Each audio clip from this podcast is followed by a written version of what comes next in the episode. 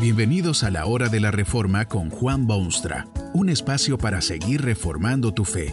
Este podcast es patrocinado por la casa editorial Poema Publicaciones, tu primera opción para libros centrados en el Evangelio, para cada rincón de la vida. Para ver los nuevos libros de este mes, visita nuestra página www.poema.co. Ahora escuchemos a Juan Boonstra con el programa de hoy. Inescapable es el título de la conferencia que presenta a continuación el reverendo Juan Bonstra y está basada en las palabras bíblicas del Salmo 139 versos 9 y 10. Si tomare las alas del alba y habitar en el extremo del mar, aún allí me guiará tu mano y me asistirá tu diestra.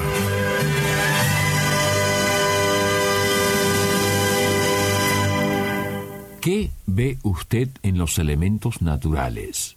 En una tormenta furiosa, una ráfaga de viento, una pradera cubierta de flores, cuando truenan los cielos o quema el sol, cuando oye el canto de pajarillos felices y saborea la fragancia de una flor. En estos tiempos de pronósticos atmosféricos y predicciones de temperatura, toda la naturaleza parece estar sometida a la voluntad de los expertos meteorólogos.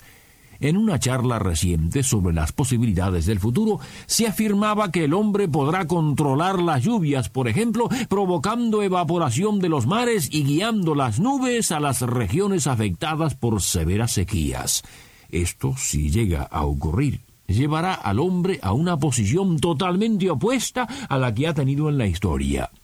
Tanto dependía el hombre de la naturaleza que en cuanto demostraba su religión hacía un dios de los elementos, el sol, la luna, astros diversos, las cambiantes estaciones del año, los truenos, todos han tenido su turno en el panteón de los pueblos.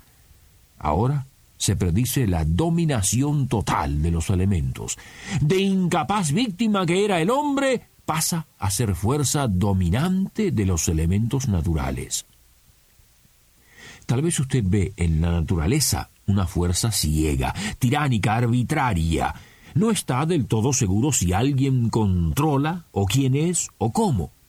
Con su lógica, deduce que algo hay, porque no se levantaría el sol con tanta regularidad o haría siempre frío en el invierno y calor en el verano si no fuese por alguna fuerza misteriosa que ejerce dominio invisible. ¿O pudiera ser usted uno de los que creen firmemente en las leyes inmutables de la naturaleza?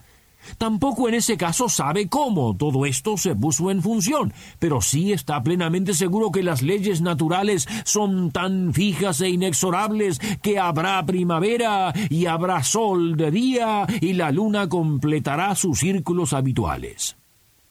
Es la certeza de esas leyes, por ejemplo, que permite a los programas espaciales hacer cálculos exactos con respecto al lanzamiento de sus naves. Si no fuera así, sería demasiado arriesgado enviar una cápsula a la superficie de un planeta con tres seres humanos adentro. ¿Qué ve usted en los elementos naturales? El autor del Salmo 139 en la Biblia tenía un concepto muy especial de estas cosas naturales. Veía en ellas, en todas ellas, manifestaciones de Dios, del Creador del universo, de su Padre amante, del Redentor de su vida. Esto es lo que dijo. Si tomare las alas del alba y habitare en el extremo del mar, aun allí me guiará tu mano y me asirá tu diestra. Sabía que en todas partes Dios estaba presente. Las alas del alba pueden ser esos rayos luminosos que inundan el vasto firmamento anunciando la llegada de un nuevo día. Allí podía ver a Dios.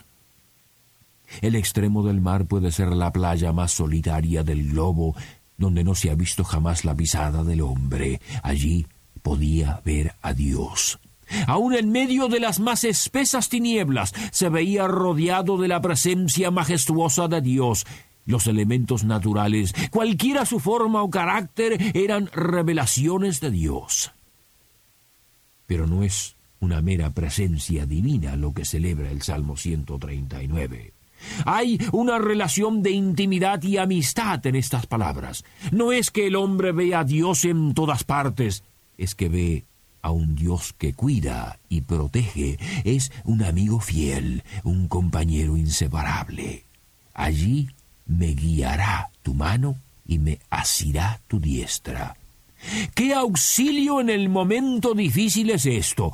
La vida moderna con sus constantes demandas, el paso acelerado y la carrera enloquecida priva a muchos del elemento curativo de la naturaleza. Van a alguna fuente termal, o se toman unas vacaciones en las montañas, o una tarde de camping alejados del bullicio urbano. Es como si creen que allí sí encontrarán paz para sus espíritus, pero no en las actividades cotidianas.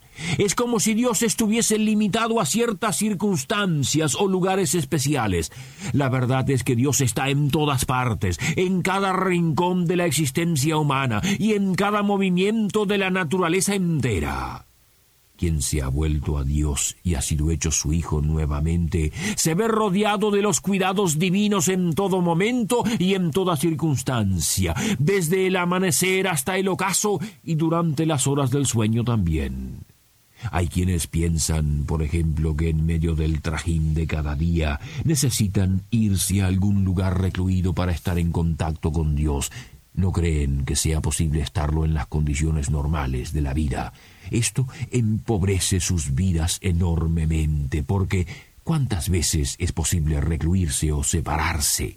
Viven la mayoría del tiempo sin la presencia de Dios. Pobre existencia debe ser si tan solo unos momentos selectos pueden estar en comunión con Dios. El creyente vive rodeado de la comunión de Dios en todas las experiencias de la vida. Reconoce esa presencia en las flores y en la brisa, en las olas del mar y en la cúspide de la montaña, en el ruido del tranvía o en la quietud de su sala. Si tomare las alas del alba y habitar en el extremo del mar, aún allí lo guiará la mano de Dios y lo asirá su diestra. ¿Se atreve usted a vivir así su vida? Como un libro abierto que Dios puede observar en cualquier momento. Este es el otro lado de la cosa, porque si bien es cierto que Dios ayuda y alienta en todo momento, también es cierto que el hombre está bajo constante observación divina. ¿Cree usted que hay noches obscuras, tan obscuras, que le impiden a Dios ver lo que hace? Supone que esas cuatro paredes y esa puerta cerrada impiden que Dios vea sus actos.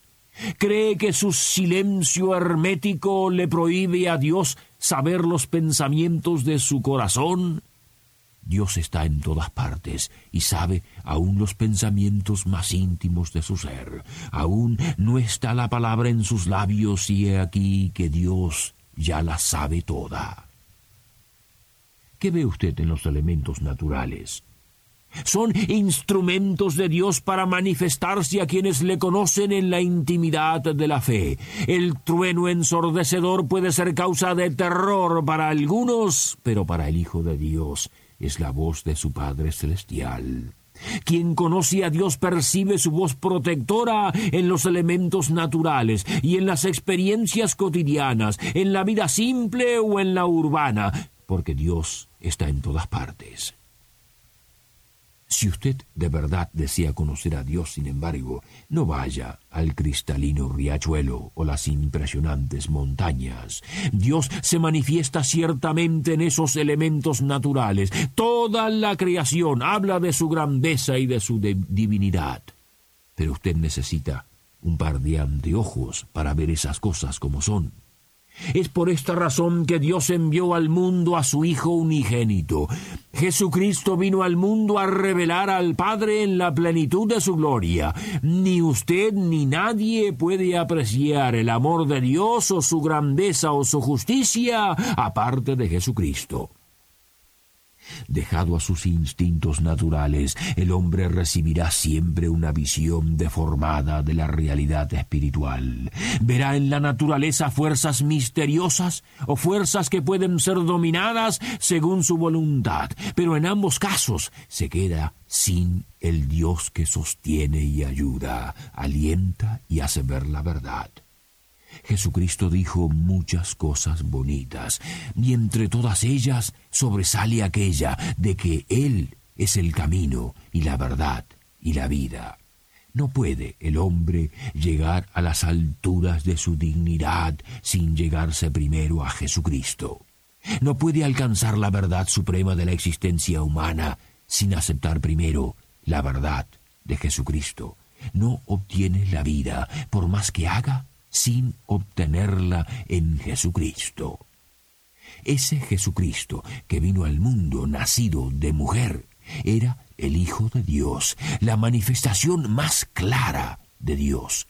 Lo demostró en su vida perfecta y en su enjuiciamiento injusto, en su muerte vergonzosa y en su sepultura bajo la fría tierra. Pero lo demostró con todo poder en su inexplicable resurrección de entre los muertos. Él es el Salvador del mundo confundido, el libertador del espíritu prisionero, el redentor del hombre esclavizado por el pecado. Por eso, únicamente por medio de Jesucristo puede usted alcanzar esa visión del salmista que le permite decir que Dios es inescapable donde quiera que uno se meta. Dios está siempre presente con su mano auxiliadora y con su palabra de aliento. Si usted ve a Dios en Jesucristo, lo verá en todas partes. Que este mensaje nos ayude en el proceso de reforma continua según la palabra de Dios. Si quieres profundizar en la exposición bíblica, puedes buscar más recursos en www.poema.co. Allí encontrarás libros que te ayuden a entender la palabra de Dios y aplicarla a tu vida. Poema, el Evangelio para cada rincón de la vida. Nos vemos en el próximo episodio de La Hora de la Reforma con Juan Bonstra.